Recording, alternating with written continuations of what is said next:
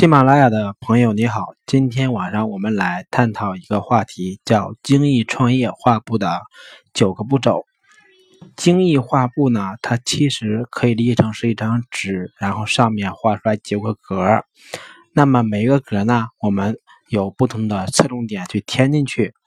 这九个格呢，分别是目标用户的细分、需求的痛点、解决的方案。产品价值的主张、市场的推广渠道、收入的主要来源、成本的结构组成、关键指标的量化，以及产品竞争的壁垒。那么大家可能要问了：精益化部和商业模式有什么关系呢？商业模式其实指的是创造价值、传递价值和获取价值的一个基本的原理。也就是说，基本上会有三个阶段。那么，我们画布中的价值主张，对应的呢，就是给用户创造什么样的价值。我们画布里面的市场渠道，对应的是如何将创造的价值传递给用户。那么，我们的收入来源，对应的是用户得到价值之后，如何让用户付费，也就是盈利模式。这样来看呢，其实商业模式它其实并不等于盈利模式，对吧？盈利模式只是商业模式其中的一个阶段。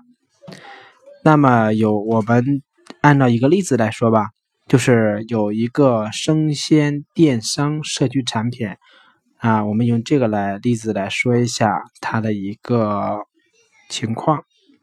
首先第一个用户的细分，早期的使用者。具体来说，呢就是说是最早使用我们产品的人，呃，种子用户、种子或者是天使用户。那么在这里面，大家需要了解的是，早期的使用者最后不一定会是我们产品的主流用户，但是呢，他是我们产品的深度访谈的对象。我们从他这里面呢，能够更加容易的获取到产品的用户痛点，能够更好的找出。解决方案的一个办法，或者说一个用户的互动，基本上都是此类用户。那么，如何找到这么好的用户呢？其实方法很简单，一般是从我们身边符合目标用户群体的这些朋友、熟人、同学、同事、亲戚朋友，或者是你朋友的朋友来开展的。那么第二个呢，叫需求的痛点。明确了我们的目标人群之后呢，我们需要明确的是，我们要对这个人群聚焦出来一到三个最大的痛点。那么，我们要确定这个用户现这一类的用户现在的解决这一到三个痛点的方案是什么？因为只有我们知道了现在用户的一个解决方案，我们才能找出。用户对现在的方案的不满意是什么？或者换句话来说，用户得到的东西跟他们想要的东西之间的差距有多大？因为只有用户对现在的方案不满意、有差距，我们才有机会把我们的产品去解决这个方案，把我们的产品去推给用户，让用户开始使用我们的产品。否则的话，如果用户对现在的解决办法非常的满意，那么，至少说明暂时我们是没有机会的。好，第三个呢叫解决方案，如何提出一个比较靠谱的解决方案？关键呢是要分析出对现有的解决方案不满意的地方。比如像，我就简单说一下这个社交，因为音频没办法给大家看图。就对于社交电商来说，第一个它有个里边就是说会缺乏信任，第二个是信息不对称，第三个是社交的方法比较弱。那么我们就要去提供，是吧？这个东西缺乏信任怎么去解决呢？我们可能会通过去中心化增强信任，比如说。啊，我们去通过一些熟人的担保等等来解决信任的问题。那么信息不对称呢？我们可能会采用在淘宝、天猫等等地方去去开店，这是一个办法。同时还可以通过线下吸引活动去参与，这是一个吸引人的东西。第三个呢，就是社交。那么社交呢，一般来说是文字、图片和语音，是吧？那么如果大家对于文字的社交或者叫就是文字的交流不具体，是吧？不太好的话，那么我们可以推出视频社交。啊，由于这个没有办法，音频没有办法给大家展示这个案例的图片，所以讲的话可能有点抽象。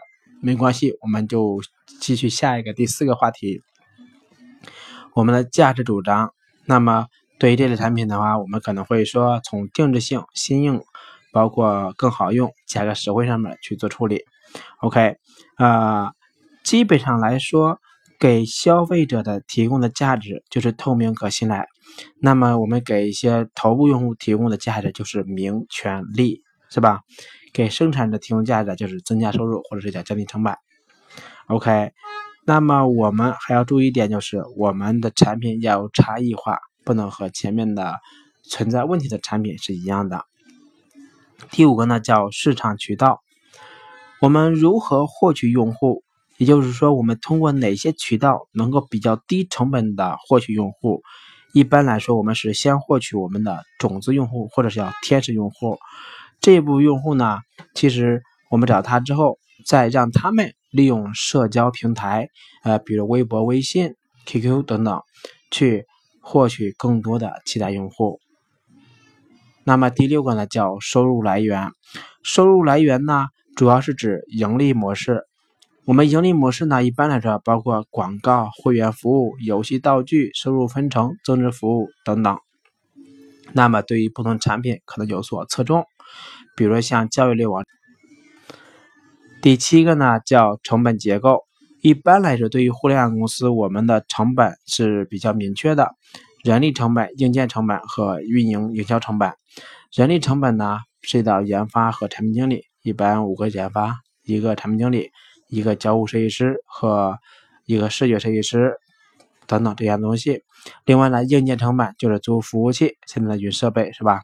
运营成本主要是指我们的人力，主要是比如说我们想做一百万用户，那么我们先花十万块钱看一下十万块钱能获得多少个用户，然后的话我们就能测算出来说，如果需要一百万用户，我们需要花多少钱，这是一个明确的办法。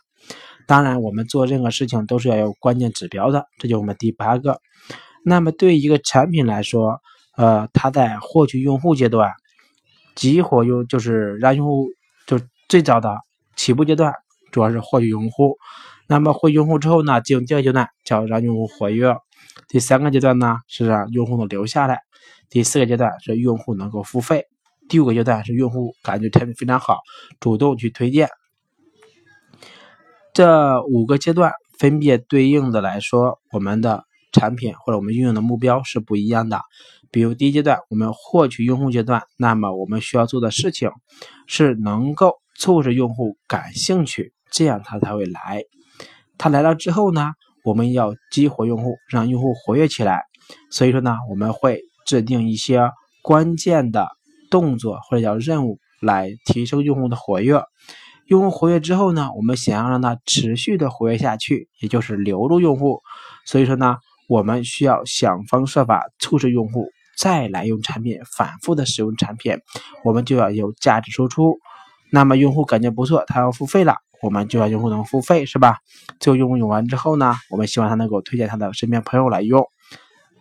当然，第九个就是我们自己的竞争壁垒。竞争壁垒呢有两点，第一点是说对方。对手看不见的时候，我们做了；对手看不起的时候，我们做了；对手看不懂的时候，我们也做了。最后，对手看的时候，他已经跟不上我们了。这是我们能够成功的一个最有效的办法，就是对方看不见，对方看不起，对方看不懂，对方来不及。那么第二种办法呢，也就是周鸿祎三六零老板提的，叫颠覆式创新。颠覆式创新呢，主要有两个方面：第一个说把现在很贵的卖的很便宜。把现在收费的改的变得免费。第二个呢是把现在复杂的变得简单，这两个办法呢，其实都是从低端切入，创造一个新的原来大企业根本看不上的市场，然后呢，通过低端用户的融入，让很多原来不是用户的用户也进来，最后慢慢的往上蚕食，俗称屌丝逆袭。当然，这是我们就一个比较仓促的案例来讲了创业跨步中的九个阶段，希望对你有帮助。